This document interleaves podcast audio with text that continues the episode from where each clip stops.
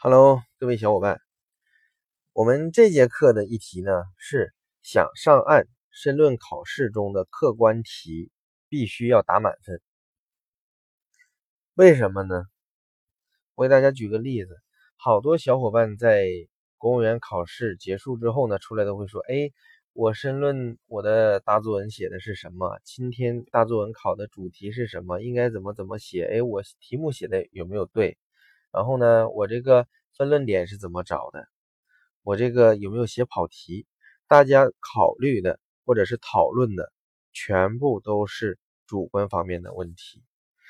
如果是主观方面的问题，那它就容易出现没有答好、没有答全、内容跑偏、主题跑题等等一系列的问题。为什么呢？因为这是你个人的见解。是你个人对待某一个社会热点问题的想法，那么需要去和考官所给出的标准答案去相切合，能切合上多少，你就能打多少分。那切合的越少，你的分就越低。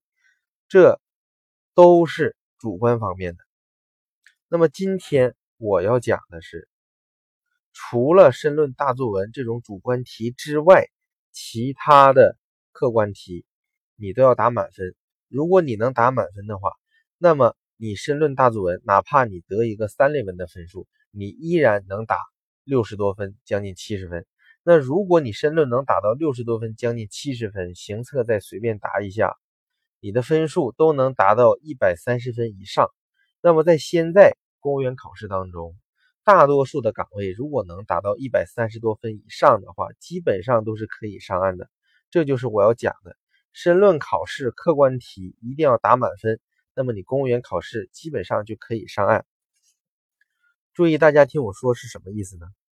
就是我把我们申论当中的公文题也归结到了客观题的这一块儿。为什么呢？因为我认为啊，公文题它除了比客观题多了一个公文的结构，多多了一个公文写作的这种格式。那么除了这这个这些之外呢，它和客观题没有区别，无非就是里面你要填充相应的原因、问题、影响、对策、意义等等。然后呢，最后如果题目当中有要求，说是让你呃不拘泥材料，或者是结合自己的实际情况，或者是要有有情感，那么无非就是你在结尾多加一个呼吁式的、饱含深情的结尾，这样就可以了。所以。我把公文题呢也并入到客观题当中。那么，如果按这样的方式来计算的话，我们申论考试的满分呢是一百分。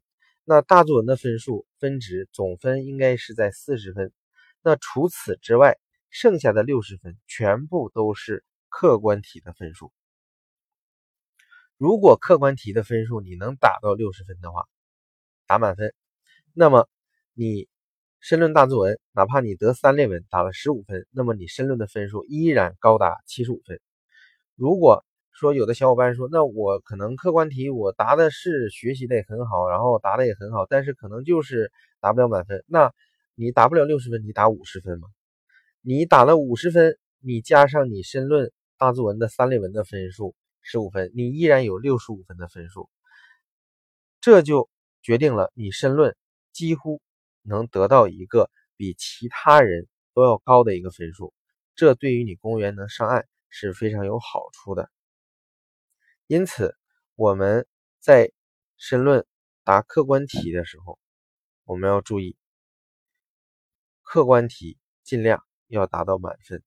至于这个客观题如何打满分，比如说概括题怎么答，对策题怎么答，原因。怎么找启示题？怎么做？这些我们会在下一堂课当中给大家逐步讲解，帮助大家能够快速的学会方法，快速的提高自己的申论分数。好，谢谢大家。